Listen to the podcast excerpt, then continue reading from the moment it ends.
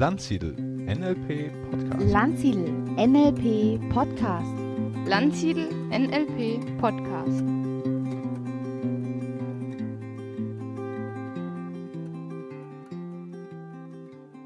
Herzlich willkommen zu einer neuen Ausgabe des Landsiedel Podcasts. Und ich bin heute im Gespräch mit Marion Lockert. Hallo Marion. Hallo Stefan.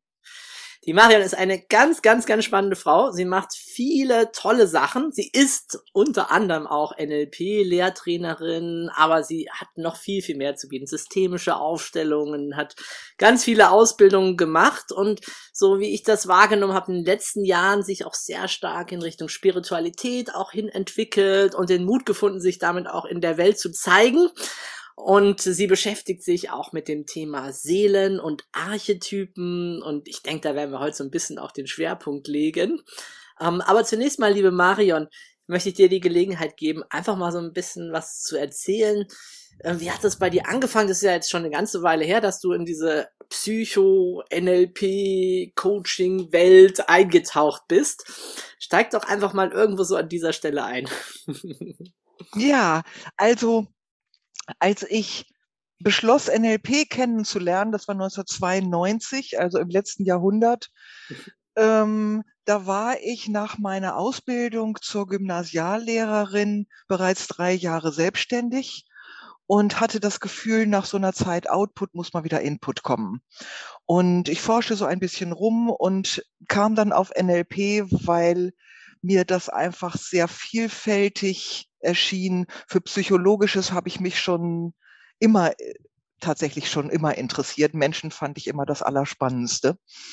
Ja, und dann habe ich meine NLP-Ausbildung bei Wolfgang Lenk in Berlin gemacht, am Milton Erickson Institut und habe in ihm einen ganz fantastischen Lehrer gefunden, weil er, er ist ja auch noch Hypnotherapie-Lehrer und ähm, Wolfgang ist einfach sehr strukturiert gewesen und auch ein spiritueller Mensch gleichzeitig. Er hat das äh, ein bisschen vorsichtig und äh, aus dem Hintergrund heraus gemacht, aber ähm, du weißt ja, NLP hat sehr, sehr unterschiedliche Facetten und dann gibt es eher so die Bändler-Richtung und eher so die Dills-Richtung und Wolfgang hat eben eher die, so diese Dills-Richtung vertreten, was mir selber auch sehr entsprochen hat.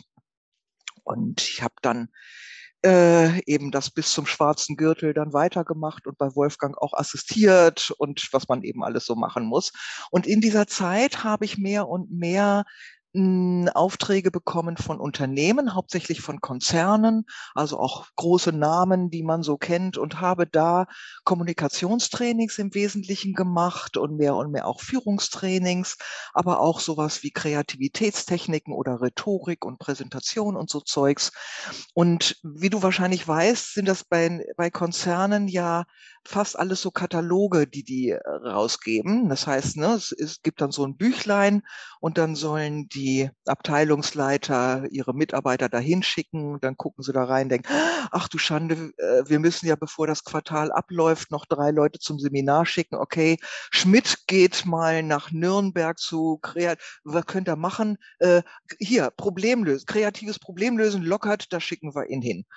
Und dann findet der einen Zettel auf seinem Schreibtisch, da steht Übrigens sind Sie morgen drei Tage in Nürnberg kreatives Problem lösen bei Frau Lockert.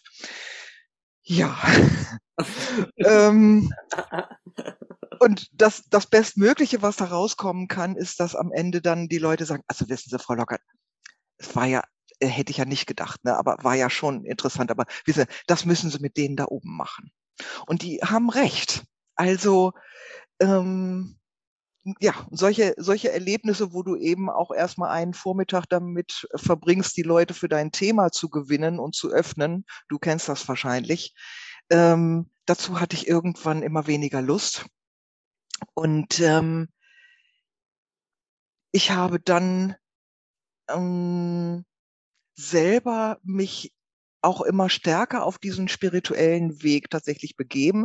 95 war da so ein ganz intensives Jahr für mich. Ich habe meinen ersten Reiki-Grad gemacht. Ich habe die Aufstellungsarbeit kennengelernt und zwar sofort direkt bei Hellinger kam da wie die Jungfrau zum Kinde sozusagen. Ich fuhr zum Seminar und wusste nichts.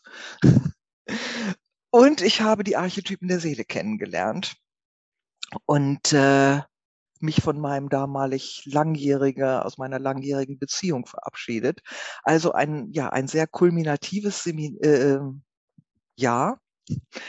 Und ähm, für mich war da einfach klar, ähm, es gibt eine so große Affinität hin zu diesen sinnbehafteten Themen. Ne? Wo kommen wir her? Wo gehen wir hin? Und so.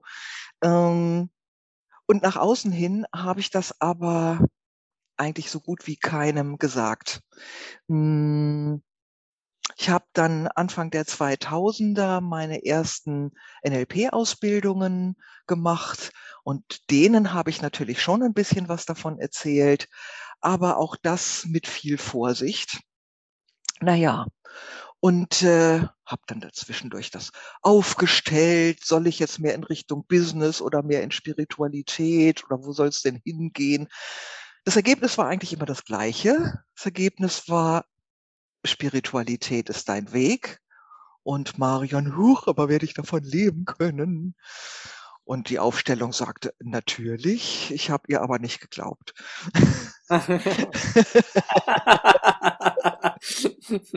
ja, und ähm,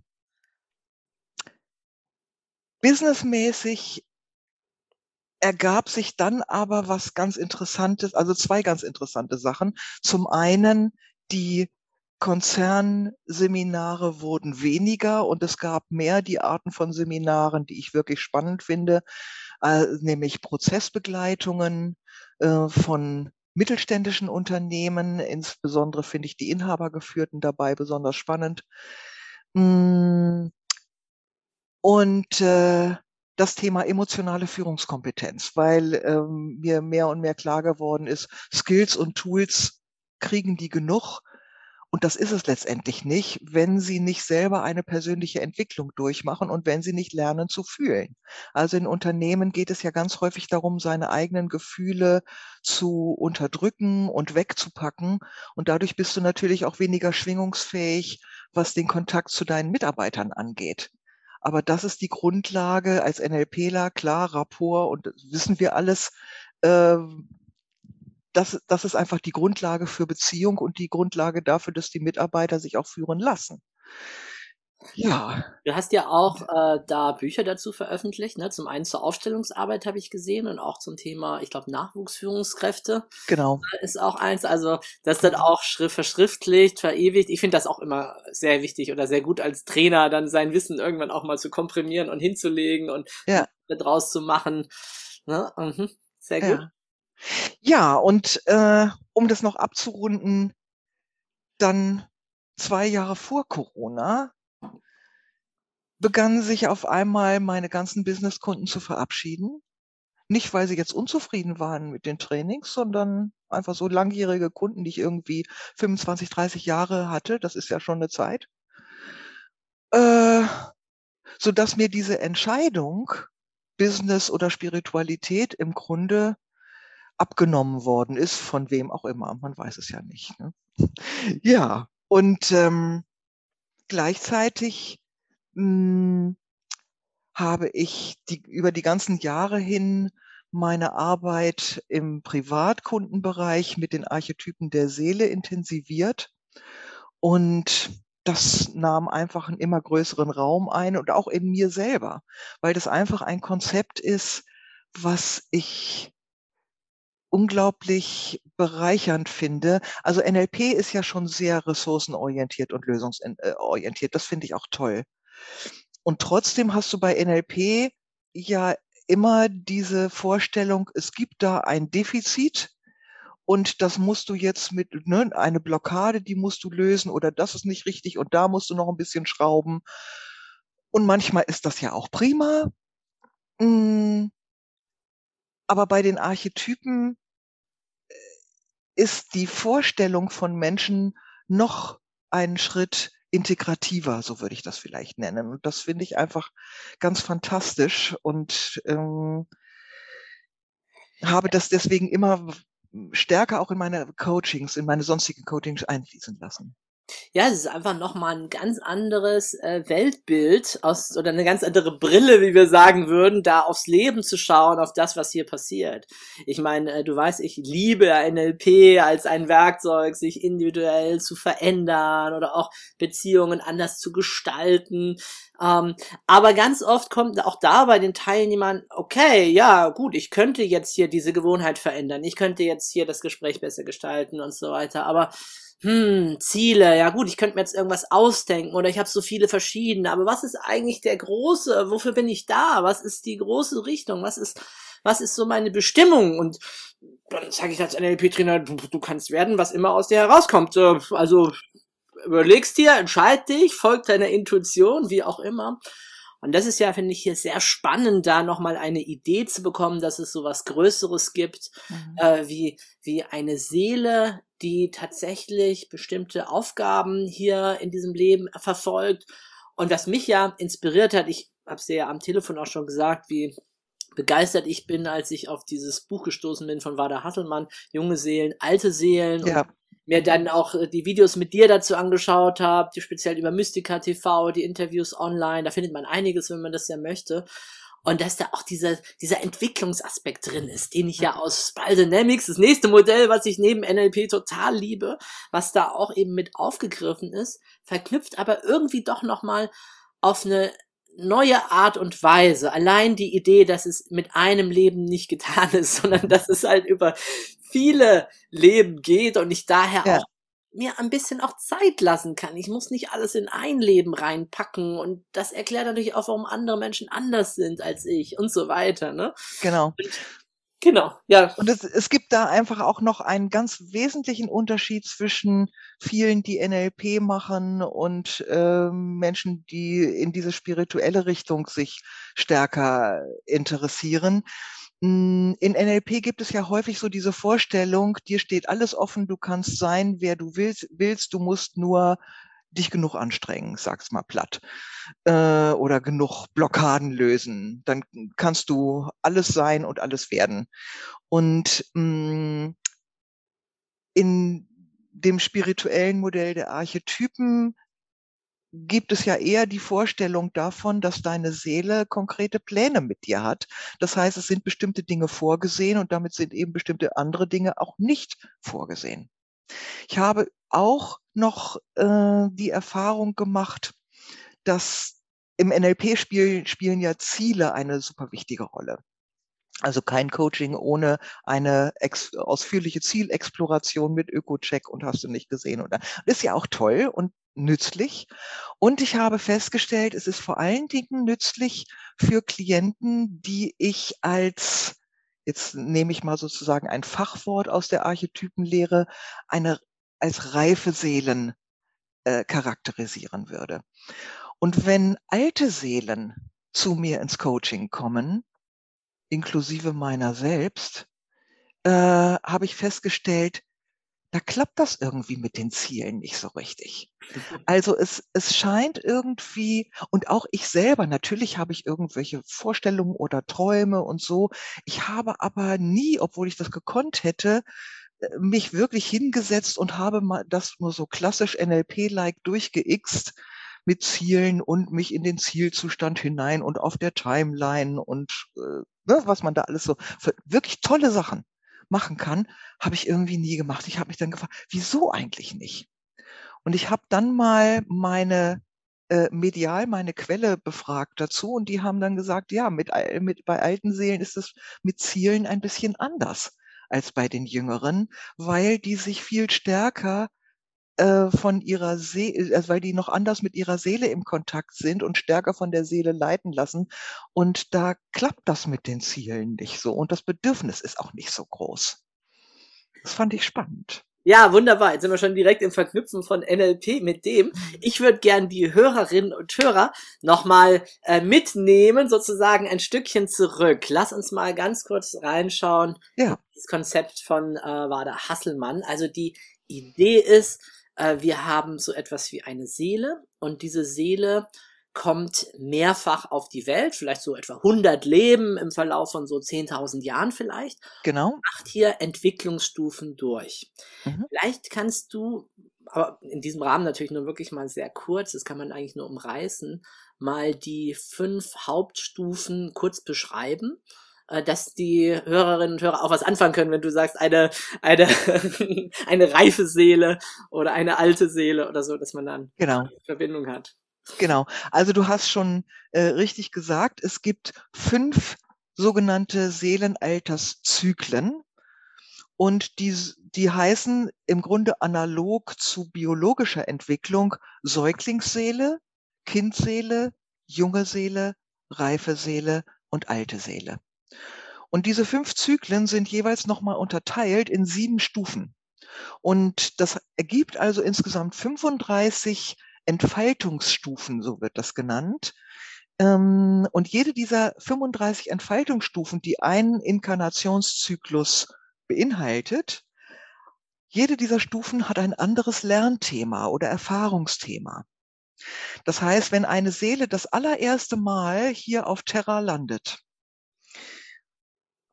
ähm, wird sie ja konfrontiert mit Gegebenheiten, die es in dieser Kombination höchstwahrscheinlich auf anderen Planeten nicht gibt.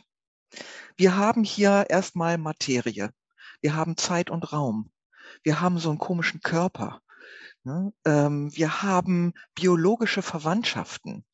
Mm, wir haben die Situation, dass wir hier Dualität und Polarität haben. Wir haben äh,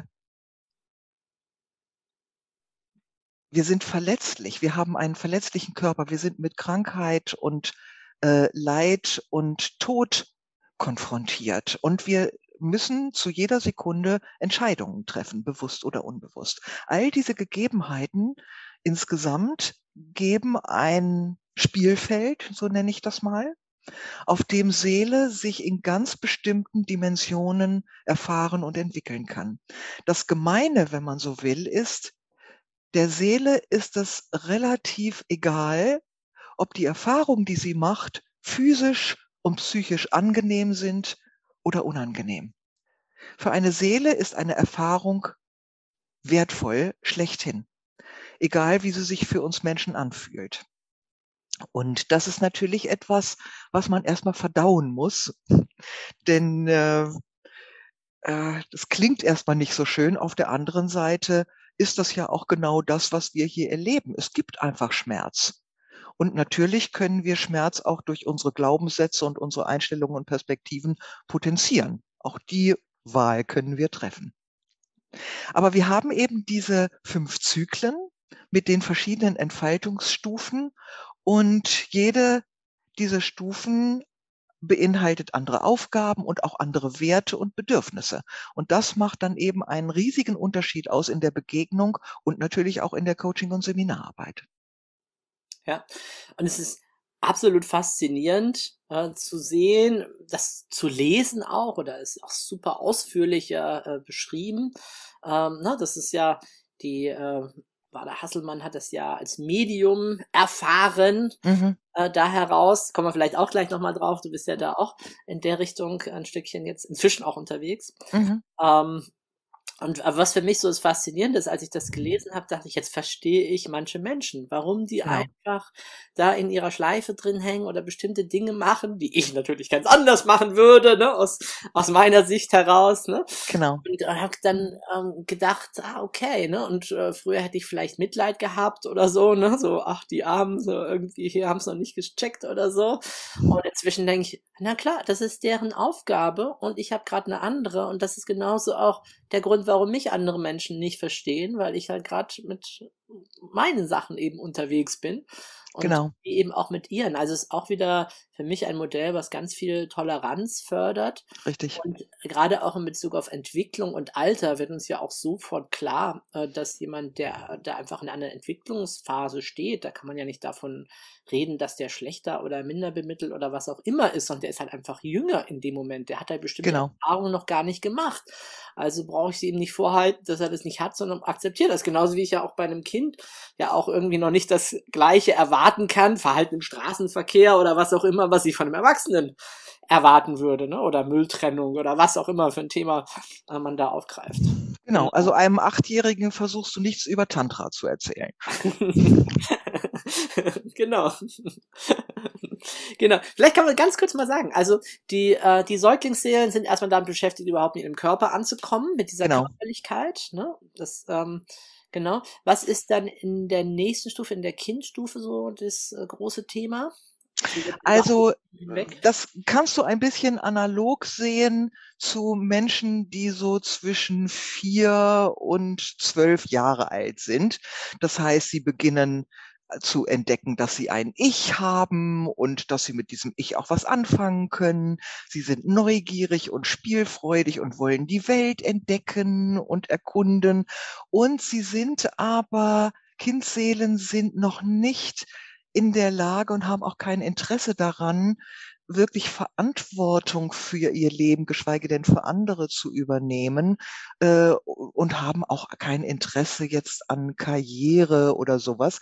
Wenn ich weiß nicht, ob du schon mal in Asien gewesen bist zum Beispiel, da leben sehr sehr viele Kindseelen. Auch in Afrika sind sehr viele Kindseelen unterwegs und wir finden die alle so toll, weil die so was äh, spielerisches und äh, unverfälscht, so empfinden wir das, natürliches, fröhliches haben, auch wenn die in Situationen leben, die nicht luxuriös sind. Äh, ne, die nehmen einfach jeden Tag so, wie er kommt. Und das ist etwas, was ganz typisch Kindseele ist. Gleichzeitig ist es aber auch so, ähm, Kinder, bei Kindern kann es auch so sein, dass von einer Sekunde zur anderen auch was umkippt und sie genauso unbewusst lieben, liebevoll wie unbewusst in Anführungsstrichen böse sind. Also einer Fliege nach und nach alle Beine auszureißen und zu gucken, wie interessant die dann immer noch humpeln kann mit dreien, das ist auch Kindseele, weil eben äh, so etwas wie Empathie äh, noch nicht ausgeprägt ist. Ähm, das ist kein Defizit, sondern es wäre den Er- Erkenntnisaufgaben und Entfaltungsaufgaben hinderlich. Und deshalb machen dann manchmal, wenn Kindseelen hier in Europa leben, was nicht so viele sind, äh, machen die manchmal Dinge, die wir mit Kopfschütteln betrachten, mh, weil das in unserer Vorstellungswelt völlig unmöglich und herzlos erscheint. Mhm. Bei jungen Seelen, junge Seelen machen die Mehrheit auf unserer Welt aus, wobei der Anteil an reifen und alten Seelen mittlerweile schon äh, ungefähr gut 20, 25 Prozent sind und dabei also schon fast die kritische Masse erreicht haben. In Deutschland hat es das schon erreicht und wir merken das auch. Ähm, junge Seelen sind also die allermeisten und junge Seelen haben so dieses äh, die Kriegerenergie für sich gepachtet. Und die Kriegerenergie ist eine als archetypischer Begriff, äh, wo es um Pionierarbeit und Grenzen überwinden ist und Neues entdecken. Also ne, wie tatsächlich Pioniere auf Landerkundung gegangen sind und so.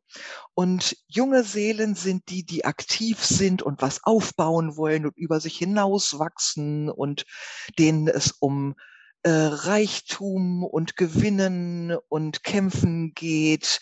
Und das hat natürlich auch eine ganz tolle Energie und Kraft und es hat auch eine zerstörerische Kraft. Also das Thema Freund und Feind zum Beispiel äh, hat mit Kriegerenergie oder mit der Jungseelenenergie zu tun. Ich weiß nicht, ob du dich noch erinnerst, früher an die Western in Schwarz-Weiß. Mhm. Ja, sehr gut. Da Ja. wusste man ja irgendwie wieder innerhalb der ersten zehn Minuten spätestens, welches sind die Guten und welche sind die Bösen. Ne, weil die Guten hatten nämlich die weißen Stetsons auf und die Bösen die schwarzen. War die Sache klar. Und das entspricht ein bisschen auch dem Weltbild von jungen Seelen. Für die gibt es Hop oder Top. Also gut oder böse, richtig oder falsch, schwarz oder weiß.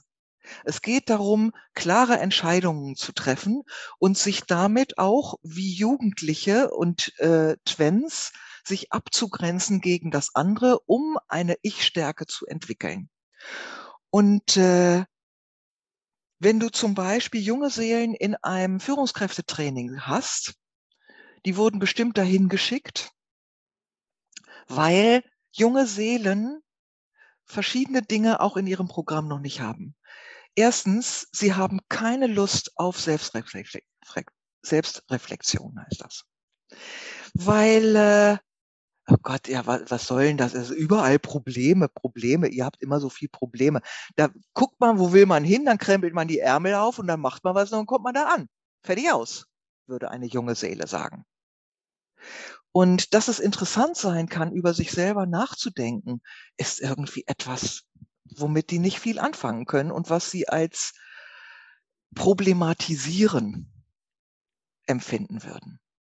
Und junge Seelen haben auch noch nicht das, was ich immer nenne, das Empathiegeben sozusagen. Also sie haben noch nicht wirklich die Fähigkeit, sich in die Schuhe von jemand anderem zu stellen und tatsächlich mit dem mitzuschwingen. Sie können natürlich projizieren, aber sie können nicht wirklich die äh, ja empathisch die Gefühle der anderen adaptieren.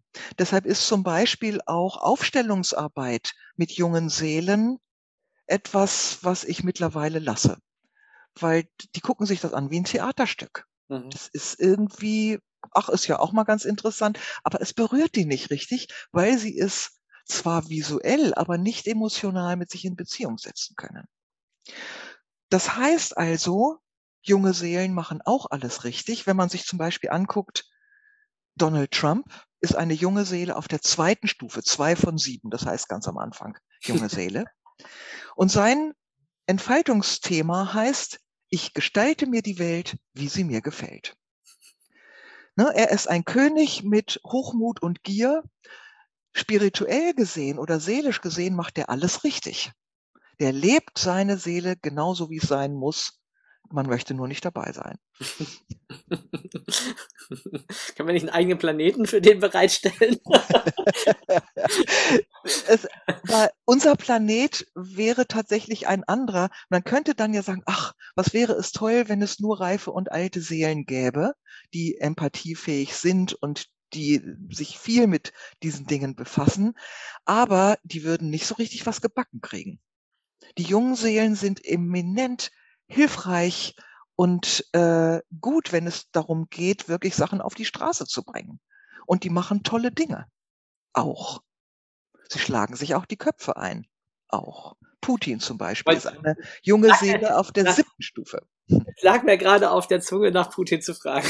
Genau. Ein Krieger, also ne, nach der Archetypenlehre, ein Krieger auf der Stufe Jung 7, das ist wirklich der Zenit an Kraft und Potenz. Potenz jetzt weniger im sexuellen Sinne äh, als im, in einem Lebensgefühl von Vitalität. Und das Thema von Jung 7 heißt, ich trage Verantwortung. Mhm. Das bedeutet nicht, ich übernehme Verantwortung zwangsläufig, sondern ich trage Verantwortung und das tut er.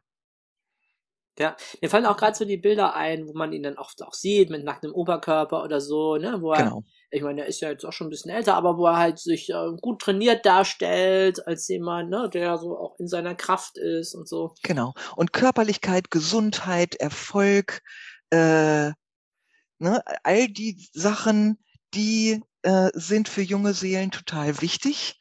Und es gibt ja zum Beispiel auch NLP für junge Seelen. Da, ne, das ist so ein bisschen mehr Bändlerschiene, höher, schneller, weiter. Äh, diese Riesenveranstaltungen, wo dann alle das Gleiche brüllen. Ähm, und für die ist das super und richtig gut. Und die bewegen richtig was. Ich hätte keine Lust darauf, aber ich muss ja auch nicht hingehen. Um das vielleicht nochmal deutlich zu machen im Vergleich zu reifen Seelen, die jetzt um nichts besser sind, nur älter. Hm, ein junge, eine junge Seele findet Reichtum toll. Eine reife Seele mag Wohlstand. Mhm. Ein, äh, eine junge Seele äh, möchte äh, Erfolg und eine reife Seele möchte Zufriedenheit. Also es gibt vielleicht ein bisschen ähnliche Dinge, aber das Motiv Und das, was jemand damit verbindet, ist eben ein anderes. Und bei reifen Seelen ist das große Thema Verantwortung übernehmen. Deshalb sind das auch die Weltverbesserer und die Weltretter und die, die auf die Straße gehen und demonstrieren und sich einsetzen. Greenpeace, Avas, Amnesty International und alle diese tollen und wichtigen Dinge. Die alte Seelen dann aber doch nicht mehr so wirklich hinterm Ofen hervorlocken. Mhm. Ja, sehr schön. Magst du noch was zu den alten Seelen sagen? Ja, hm, das ist vielleicht auch tatsächlich interessant, ähm, falls uns einige alte Seelen zuhören, was ich mir sehr gut vorstellen kann. Alte Seelen, bei alten Seelen geht es um das Thema Individuation und in der Angst Isolation. Also als alte Seele geht es darum zu erfahren, dass Wirkung immer stärker durch Sein und immer weniger durch Tun existiert. Alte Seelen haben eine, äh, beginnen auch eine immer stärkere Ausstrahlung zu haben. Mm. Und sie werden von den anderen immer weniger verstanden. Also alte Seelen haben ganz häufig wirklich so ein Lebensgefühl, ein Grundgefühl von eigentlich bin ich alleine und eigentlich in der Tiefe versteht mich eigentlich kaum jemand. Und man, wie du weißt, kann man ja auch in einer netten Gruppe allein sein und findet die alle irgendwie nett oder so. Äh, aber man fühlt sich trotzdem allein. Auch die biologischen Familiensysteme spielen immer weniger eine wichtige Rolle. Alte Seelen haben auch immer seltener Kinder, also haben noch schon, aber die meisten, die ich kenne, haben keine, weil es eben darum geht, sich auf sich selbst zu konzentrieren und immer ungefilterter und immer kompromissloser das eigene Ich nach außen zu tragen. Das ist das, worum es bei alten Seelen geht. Deshalb haben die auch keinen Heiligenschein und schweben auch nicht einen halben Meter überm Boden, weil die auch oft ganz schön, ganz schön sperrig und unbequem und, und skurril sind und gar nicht immer lieb, wie man das vielleicht erstmal so vermuten könnte. Ja, ich meine, weißt du, Barack Obama, wo wurde der eingeordnet? Weißt du das? Äh, der ist ein äh, Reif 6. Reif 6. Ah ja, okay, Mhm. auch, auch noch Reif, genau. Kannst du einfach ein paar Namen nennen von Beispielen von alten Seelen, ähm, wenn es da so klassischerweise gibt? Ja, also ähm, eine alte Seele. Ich probiere jetzt gerade mal welche zu nehmen, die noch aktuell sind. Ich weiß nicht, mir kommt jetzt gerade in den Sinn eine Alt-3-Seele Eugen Drewermann. Mhm. Ähm, ne, der ist ja Katholik und ist in seiner Kirche geblieben, aber um die von innen aufzumischen sozusagen und der nimmt kein Blatt vorm Mund. Ähm, alte Seele, natürlich kennt man Mahatma Gandhi, das ist eine ziemlich alte Seele gewesen, Alt 6. Ähm, ein Krieger Nelson Mandela, ebenfalls eine alte Seele auf der Stufe 6, das heißt, es ist ne, kurz vor Schluss. Alt 7 ist das äh, die letzte Stufe. Ähm, wen haben wir noch?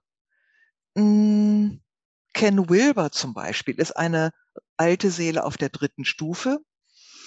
Hm, wer ist noch bekannt? Äh, Hildegard von Bingen war auch eine, na gut, persönlich weiß man jetzt nicht so viel über sie, aber ähm, Osho als großer Mhm. spiritueller Führer war eine Alt-7-Seele, der Dalai Lama ist eine Alt-5-Seele und ich bin eine Alt-3-Seele. Ja, wunderbar. Sehr schöne, sehr, sehr schöne Sammlung.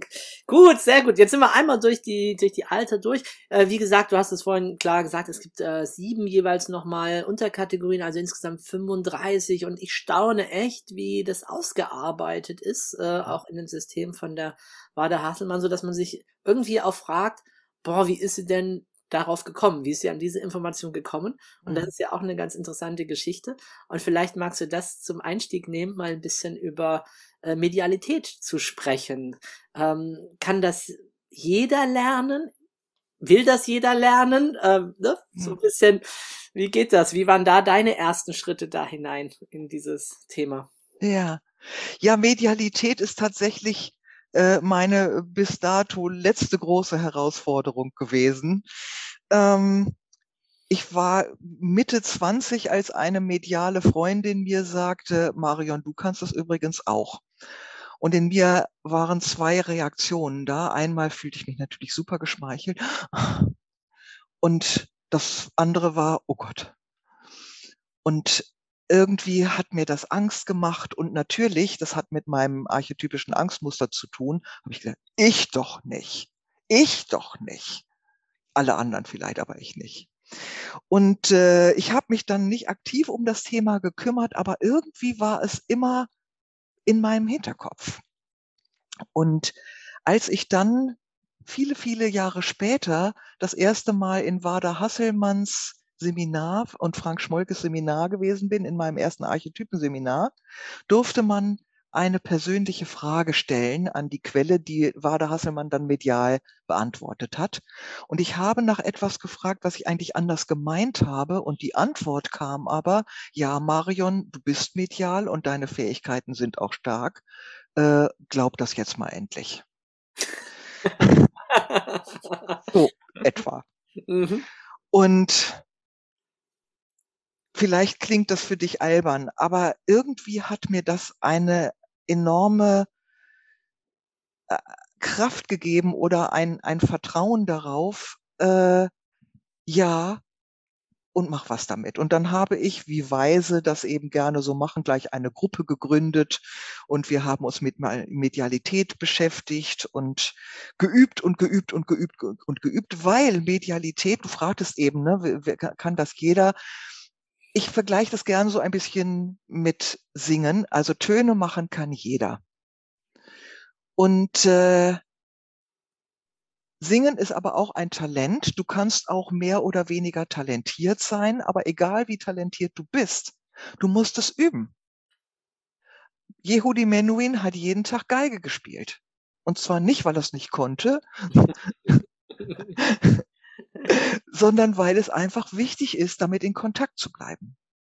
Und äh, ich habe dann mit Selbstverleugnung im Nebenmerkmal, ne, meine Angst vor Unzulänglichkeit, natürlich nicht nur eine Ausbildung gemacht, sondern drei Ausbildungen, bevor ich dann äh, mit meiner Medialität äh, erstmal in kleinere Kreise gegangen bin und dann auch irgendwann mir ein Herz gefasst habe und mich damit auch öffentlich gezeigt habe. Das war für mich nochmal Puh, ein richtiger Schritt. Aber ich habe dann gedacht, ist der Ruf erst ruiniert, lebt sich gänzlich ungeniert, ist jetzt auch egal. Und ich meine, du weißt ja auch, wie viele Vorstände gehen heimlich zu ihren Astrologen oder sonst wie, die ja. reden bloß nicht drüber, ne?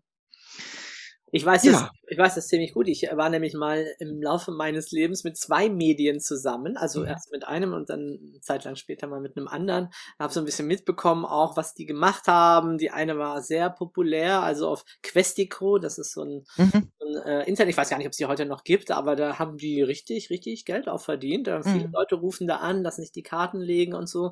Und die war dann auch bei Astro TV und so. Ja. Also es ist eine riesige Szene. Ja. Äh, das ist vielen Menschen wahrscheinlich gar nicht so bewusst, äh, wie mhm. viele andere Menschen dann daraus. Aber ich, es, ist, es ist fast ein bisschen, also ein bisschen wie Coaching in dem Sinne von, dass man, dass viele Bestärkungen erfahren oder äh, eine Orientierung finden, die sie selber in sich in dem Moment vielleicht gerade nicht haben oder wo, wie du es auch gerade beschreibst, wo einfach manchmal die Unterstützung von außen extremst hilfreich ist. Und ich habe selber auch in einer der schwersten Zeiten meines Lebens, hat mir eine Freundin gesagt, hier, ruf die mal an, äh, das ist ein Medium und ich war tief beeindruckt. Ich war ähm, es war danach, nach dem Gespräch war es für mich unmöglich, nicht mehr daran zu glauben. Mhm. Also es, das, das war, ne, die hat einfach gesagt, dein Vorname, dein Geburtsdatum, und dann hat sie angefangen, hat mir eine Stunde lang erzählt, wer ich bin, wer meine Eltern waren, was passiert ist, was mhm. da gerade los ist. Und ihr erster Satz war, sie sind ein biologischer Zwilling, also ne, so eine mhm. Zwillingsschwester, ja. Mhm. Das kann man nicht einfach so wissen aufgrund von Geburtsdatum. Und so ging es dann weiter. Und erst mal zehn Minuten Sachen, wo ich gedacht habe, das kann jetzt aber gar keiner wissen. Da war doch niemand Ja. da damals. Das habe ich nie jemand erzählt oder so. Ja. Und ich nehme an, das ist einfach auch Rapport bilden, Vertrauensaufbauen und dann hat sie angefangen, über Mhm. die Gegenwart und dann über die Zukunft zu reden. Und es war Ja, tief beeindruckend und viele Sätze von damals sind mir heute noch in Erinnerung und ein Stück weit äh, Leitplanken, ne? Wobei ich natürlich immer gedacht habe, mach es nicht zu einer sich selbst erfüllende Prophezeiung, weil da waren am Anfang auch ein paar negative Dinge dabei, aber ähm, es ist schon äh, stark und äh, seitdem kann ich das nicht mehr leugnen, dass es Aha. da etwas gibt. Äh, ne? Und gleichzeitig, wenn man sich so in der ESO-Szene, so nenne ich das mal, ein bisschen abfällig umguckt, gibt es da Sachen, die mir persönlich die Haare zu Berge stehen lassen. Also man muss auch schon gut aufpassen, an wen man sich da wendet. Eine Sache ist da für mich ein ganz wesentliches Unterscheidungskriterium. Ähm, eine also es gibt nämlich unterschiedliche Quellen, die Medien sozusagen anzapfen können, um diese Botschaften zu bekommen.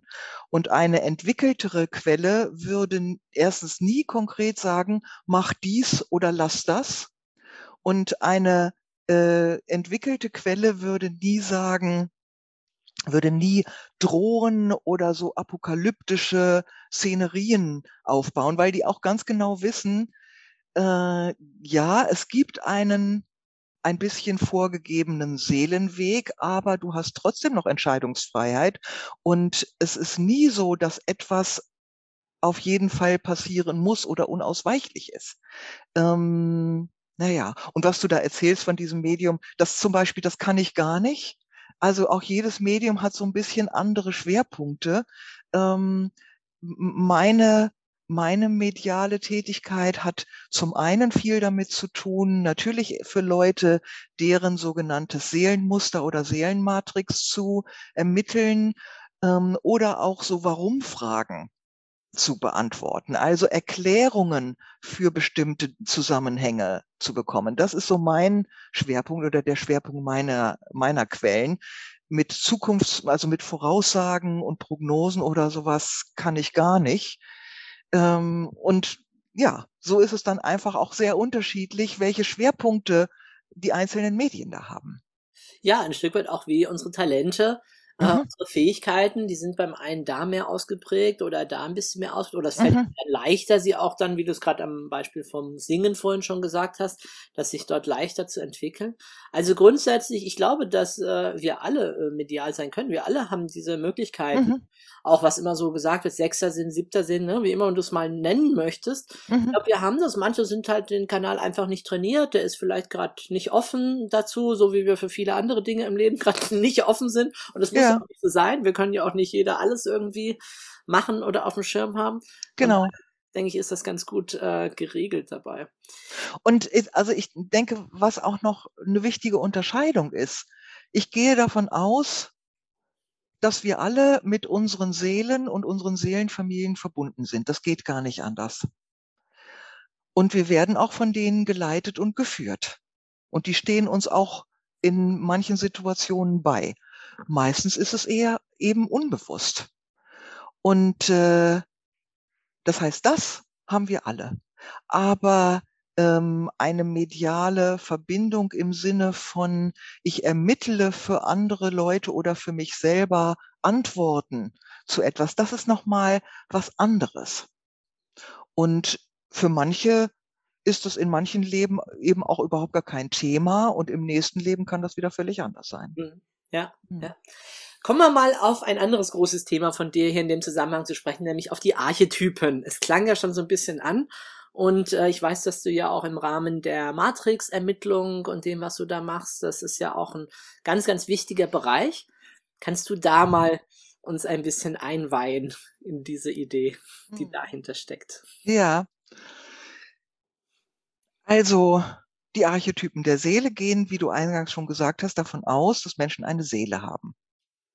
Und sie gehen davon aus, dass diese Seele äh, eine sinnvolle Entwicklung durchmacht und auf ihrem Weg eben auch in einem Leben deine Seele deinen Körper, meine Seele meinen Körper hat. Und diese Seele prägt unserer Persönlichkeit, weil sie eben nicht nur aus einer Energie besteht, sondern aus einer äh, äh, aus einer Mischung aus verschiedenen charakterprägenden Energien. Und es gibt verschiedene Elemente, die dabei charakterprägend sind. Wir haben so etwas wie eine Seelenrolle oder eine Grundenergie. Und zu dieser Grundenergie gibt es sozusagen einen Yin und einen Yang-Part. Das macht eben Seelenrolle und Seelenweg aus. Und gesamt ist das und die Seelenessenz. Und diese Seelenessenz hat unsere Seele in allen Inkarnationen. Die bleibt immer gleich. Und unser Seelenalter, darüber haben wir ja schon gesprochen, steigt eben kontinuierlich von Inkarnation zu Inkarnation an. Und dann gibt es noch weitere Elemente, die in jedem Leben neu zusammengewürfelt werden. Aber nee, gewürfelt trifft es nicht richtig, geplant werden, um ganz bestimmte Erfahrungen zu machen zusammengestellt werden, genau. Und dazu gibt es, das super spannend, ein Angstmuster, was wir auch nicht auflösen können. Es gibt ein Entwicklungsziel und eine Art und Weise, wie ich das Entwicklungsziel am leichtesten erreiche. Es gibt eine Mentalität und damit eine Weltsicht, wie ich die Welt wahrnehme. Es gibt ein, und es gibt ein Reaktionsmuster, wie ich auf die Welt reagiere. Und alle diese Elemente werden jeweils gespeist aus einer von sieben archetypischen Energien. Und diese sieben archetypischen Energien haben eben Begriffe, die eine gewisse Emotionalität und Anschaulichkeit haben. Und deshalb heißen sie Heiler für die Energie eins, Künstler für die Energie zwei, Krieger für drei, habe ich schon erwähnt. Gelehrter, Weiser, Priester und König. Das sind also die archetypischen Bezeichnungen für diese sieben Energien, die nach der Archetypenlehre unser gesamtes Universum speisen und ausmachen. Und wenn du dir jetzt also vorstellst, dass diese verschiedenen Attribute, also Seelenrolle und Weg und Ängste und Entwicklungsziele und so weiter, jeweils eine andere Energie haben, dann entsteht ein ziemlich buntes Bild.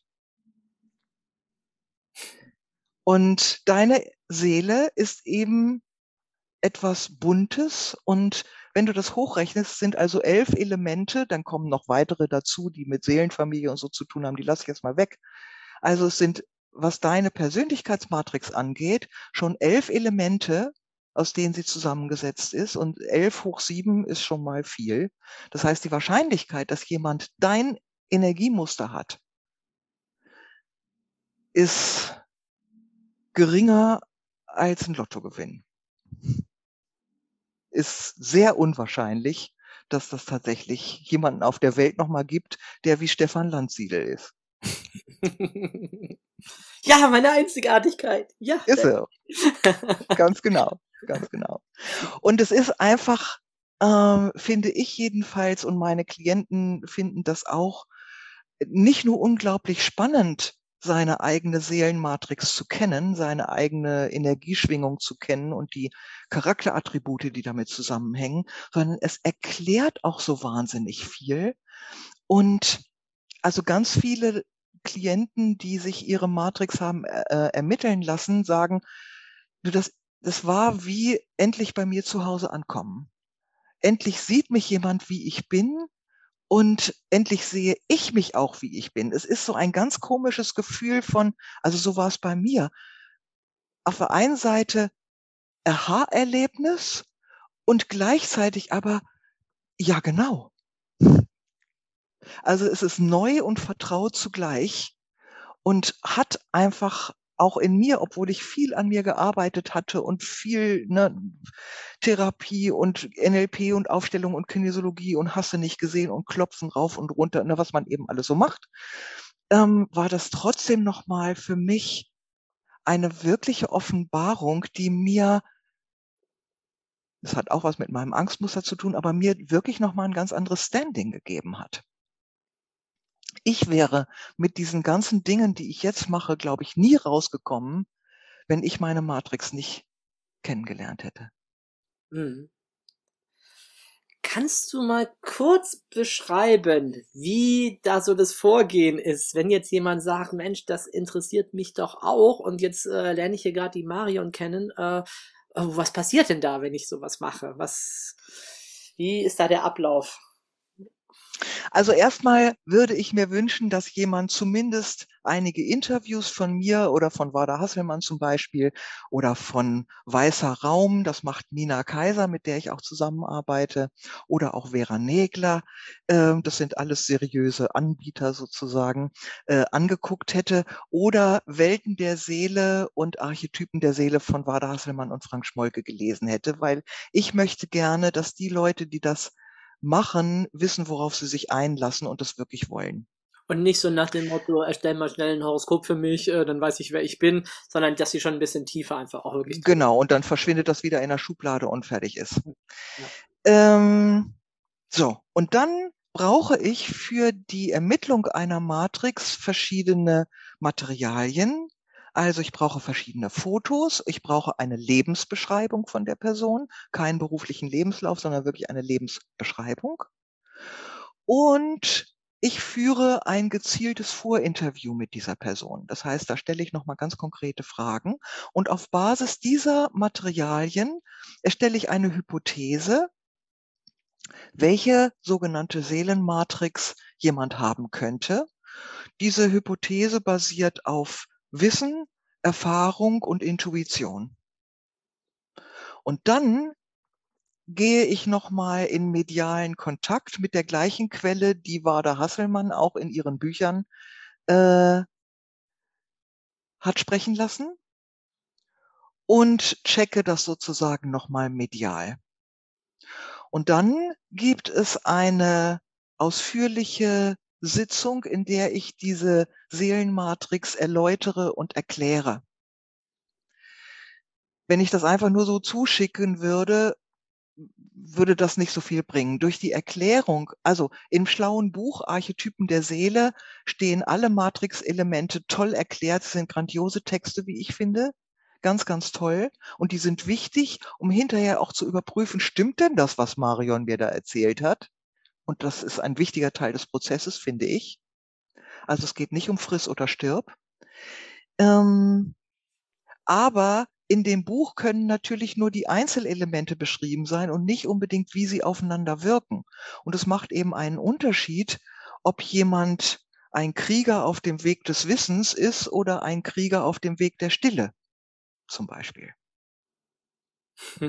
Mhm.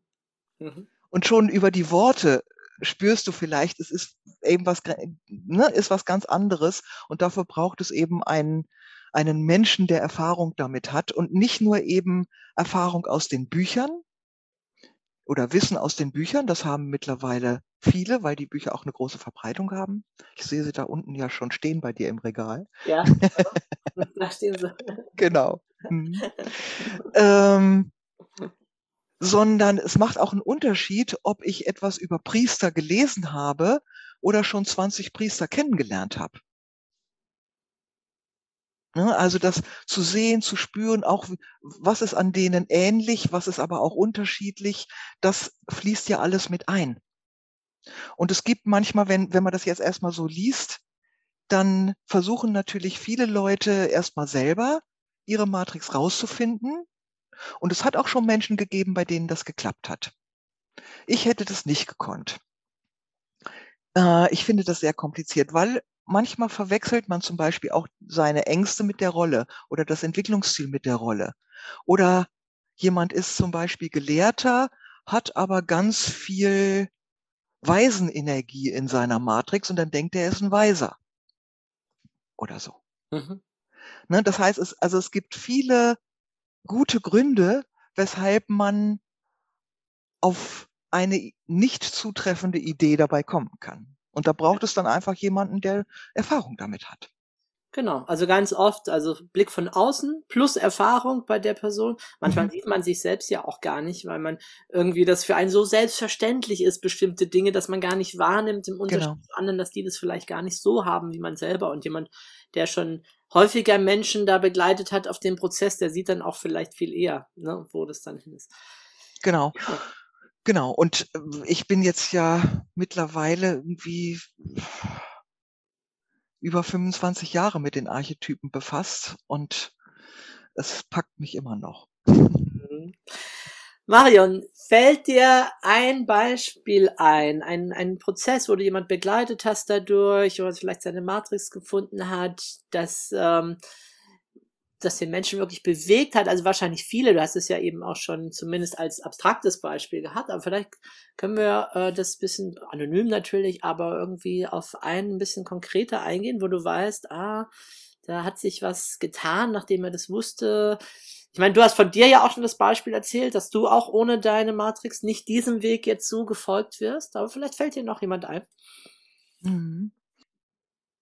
Mir fällt tatsächlich eine Frau ein, die genau, ich nehme das Beispiel, äh, ich nenne sie Marianne, sie hieß anders oder sie heißt anders.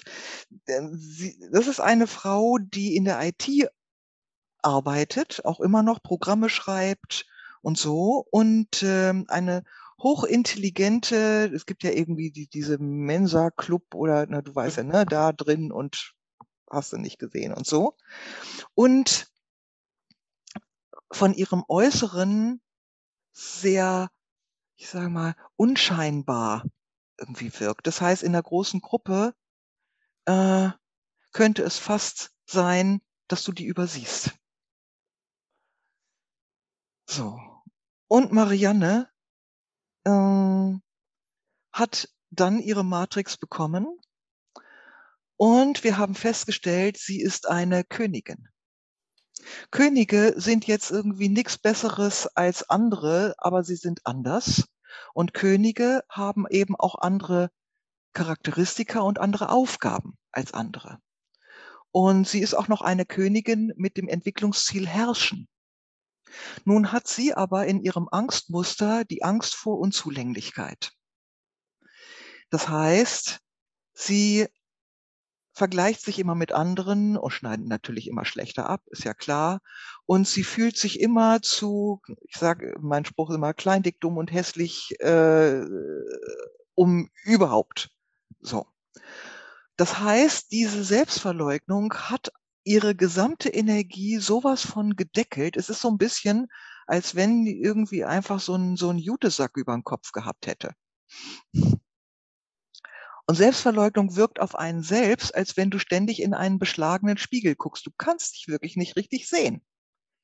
Und die Matrix und die Kenntnis der Matrix bewirkt dann, dass du dieses Beschlagene von dem Spiegel mehr und mehr abwischt und dir wirklich ins Gesicht und: „Ach, so sehe ich aus“ und „Ach, ja.“ Und ich dann gestehe ich es mir auch zu, meine Wirkung und meine Aufgabe des Herrschens auch tatsächlich einzusetzen. Herrschen heißt übrigens nicht, andere zu unterdrücken. Denn wa wahres Herrschen hat ja was mit dienen und zu empowern zu tun. Und, äh, das war für Marianne also wirklich etwas, was ihr ein völlig anderes Selbstbild gegeben hat und auch sie dazu bewegt hat, Dinge anzugehen und ihr Potenzial endlich nach außen zu bringen, auf 'ne Art und Weise, wie sie jetzt zum Beispiel auch tatsächlich eine Führungsposition endlich endlich, sage ich, äh, eingenommen hat in ihrem Bereich. Ja, schön. Also sehr hilfreich fürs praktische Leben, da, äh, voranzukommen, sich der Dinge bewusst zu werden und gegebenenfalls auch, äh, hier anzugehen dabei. Genau. Ja. Ähm, Marion, was sind so grad deine Projekte, die dich beschäftigen? Also, hm, ich habe vor, ab dem nächsten Jahr, hm, Archetypenseminare anzubieten an einem besonders schönen Ort, wo man so ein bisschen Archetypisches und Spirituelles mit Chill-Faktor haben kann. Das wird wenn alles so klappt, wie ich möchte, und es sieht gerade sehr so aus, in Kroatien, in Istrien sein, direkt Mhm. am Meer. Wunderschöne Gegend, ganz toll. Und das werde ich mit äh, Nina Kaiser zusammen anbieten. Das ist das eine. Und ich möchte gerne, äh, auch das ist erst in Planung und steht noch nicht auf der Homepage, etwas anbieten für Menschen, die therapeutisch arbeiten. Äh, so etwas wie spirituelle Therapie. Hm, auch das, ja, das ist in Arbeit. Ansonsten gibt es natürlich die aktuellen Angebote, wie ich habe ja die Aufstellungen, äh, sozusagen die normalen Lösungsaufstellungen heißt das bei mir, mit dem Archetypensystem verbunden und vereint und nenne das eben spirituelle Aufstellungen oder Matrixaufstellungen. Das ist auch nach wie vor etwas, was mich sehr erfüllt und was ganz wundervoll ist und wirklich nochmal so eine andere Dimension auch der Aufstellungsarbeit eröffnet. Und auch das wird es weiterhin geben. Und ich möchte total gerne diese Lehre auch stärker ins Business bringen. Ich habe schon einige Führungskräftetrainings machen dürfen, wo ich Seelenrolle und auch Angstmuster als Schatten und Antreiber in Führungskräfteentwicklung einbringen durfte. Und das war total toll. Das, die Leute haben das sehr gut angenommen, fanden es extrem spannend und sehr, sehr hilfreich. Und ja, also Geschäftsführer und äh, Abteilungsleiter, Personalentwickler und so weiter, höret auf, äh, im Sinne von merket auf und überlegt, ob ihr nicht so etwas in die Führungskräfteentwicklung mit einbringen wollt. Das Wort Spiritualität braucht man dabei übrigens überhaupt gar nicht zu erwähnen. Das ist einfach eine Sache des Wordings und das kann man auch ganz anders ausdrücken Mhm. Und ist, wie mir die alle versichert haben, enorm bereichernd. Ja, wir biegen so langsam in die Zielgeraden ein. Zwei, drei Fragen hätte ich aber schon noch äh, gerne an dich. Schieß los. Und zwar das erste, was ähm, hat es dir in deinem Leben gegeben, sich sozusagen auch auf diesen spirituellen Weg zu begeben? Also sprich, was bedeutet das? Äh, was gibt es dir? Was hast du für dich daraus gezogen oder gewinnst du daraus, dich mit Spiritualität zu befassen? Ich bin mit mir und der Welt ganz anders versöhnt. Das kann ich als allererstes sagen.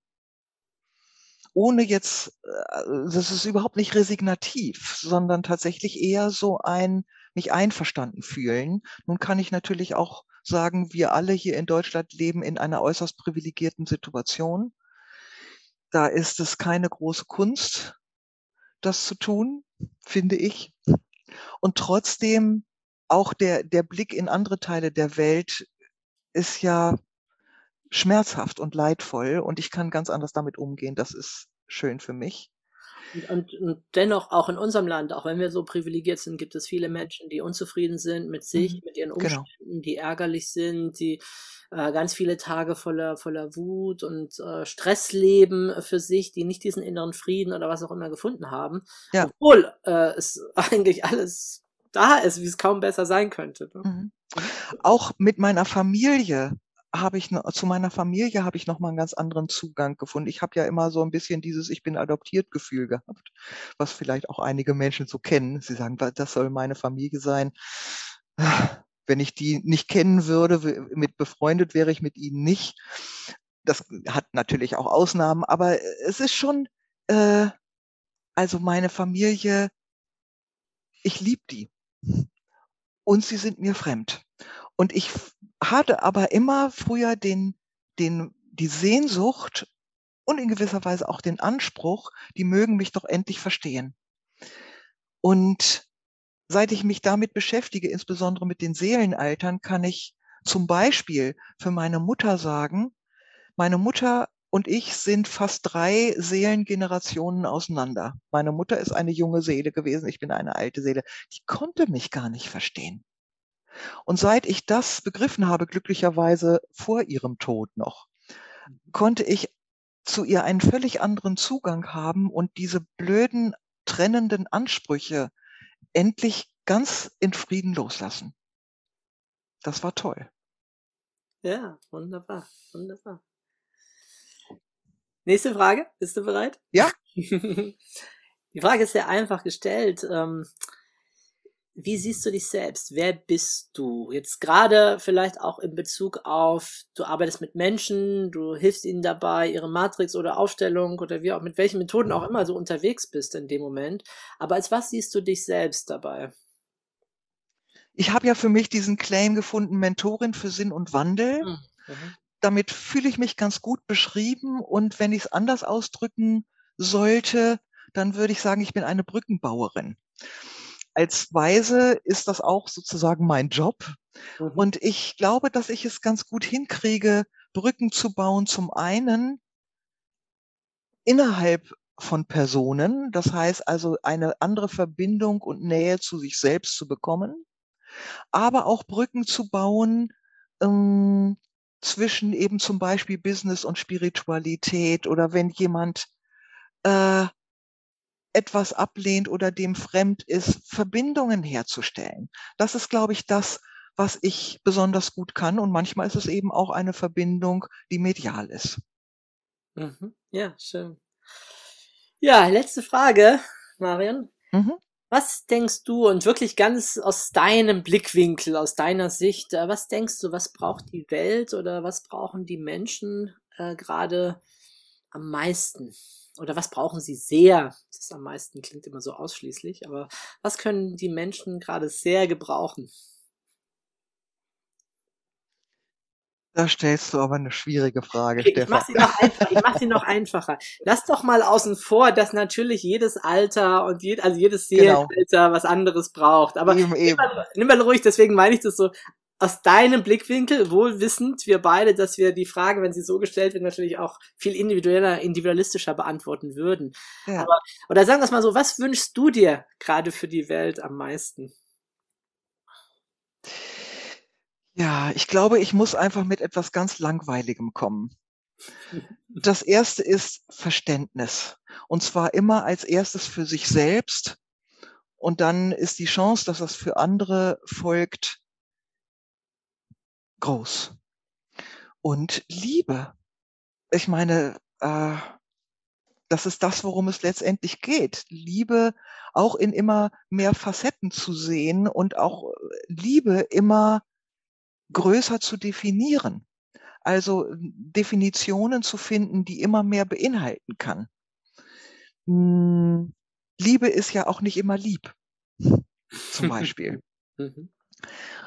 Hm, also was kann alles Liebe sein? Was kann zum Beispiel auch alles Beziehungen sein? Es gibt irgendwie 80 Milliarden Menschen auf der Welt. Sagen wir mal 20 Milliarden davon leben in Beziehungen. Und dann, äh, ne, macht also 10 Milliarden Beziehungen ungefähr. Ach, Die sind Milliarden. acht, äh, acht, ja, ja. Wegnehmen, genau. Ja, ja, ja. Mhm. Ähm, und genauso viele Arten von Beziehungen gibt es. Und daran ist erstmal nichts falsch. Also tatsächlich dieses richtig oder falsch immer stärker in Frage zu stellen, ist eine große Befreiung. Und was ich aber unbedingt ergänzen muss, ist, viele spirituelle Lehren sprechen ja davon, dass wir unser Ego loslassen sollten und unsere Bewertungen loslassen sollten. Und ich sage vor dem Hintergrund der Archetypen der Seele, nein. Wir haben unser Ich, weil wir ein Ich haben sollen. Und es geht darum, dieses Ich zu explorieren und zu erkunden und nach außen zu bringen. Und als Menschen können wir nicht anders, als zu bewerten. Wir müssen nämlich dauernd Entscheidungen treffen. Und um Entscheidungen treffen zu können, müssen wir sagen, das eine ist jetzt besser als das andere, soweit ich weiß. Also wir müssen bewerten. Das gehört zum Menschsein. Also Leute, hört auf, euer Ich auflösen zu wollen, hört auf, eure Bewertungen stoppen zu wollen, aber seht, dass es eben beide Welten gleichzeitig gibt. Die bewertende und die Ich-Welt und die Seelenwelt, die Schuld oder Unschuld nicht kennt. Mhm. Ja, vielen, vielen Dank. Also ich glaube, wir haben heute ganz viel gehört, auch wenn natürlich hinter allem, was wir besprochen haben, da viel ausführlicher Konzepte stehen. Aber ich glaube, die Grundidee ist äh, sehr klar, dass Menschen oder unterschiedlich sind, unterschiedliche Seelenaufträge haben, in unterschiedlichen Altersstufen sind, unterschiedliche Energien haben in ihrer Matrix, dass wir ja. deshalb auch mehr Verständnis entwickeln sollten, als erstes für uns selber, wie du gerade gesagt hast, dann eben auch für andere, dass wir schauen sollten, immer schauen sollten, wie können wir auch mehr Liebe, mehr Selbstliebe, mehr Fremdliebe, was immer darunter zu verstehen ist, in die Welt hineinbringen und ja, dann würde ich allen noch zurufen, lass dein Licht leuchten, ne? bring da Licht in die in die Dunkelheit und ähm, und wenn du nur eins tust, dann schneid dir eine Scheibe von den äh, jungen Seelen ab und sag, wow, heute ist ein großartiger Tag, ich bin neugierig, was heute kommt. Neben genau. Plänen und Dingen, die da irgendwo eh nicht richtig wegzudrücken sind, die in uns sind. da stimme ich aus vollem Herzen zu, Stefan. Ja, herzlichen Dank für das Interview. Hat mir viel Spaß gemacht, mit dir zu sprechen. Ich finde es großartig, dass du mich eingeladen hast und du hast äh, tolle, inspirierende Fragen gestellt und es war mir eine große Freude. Danke.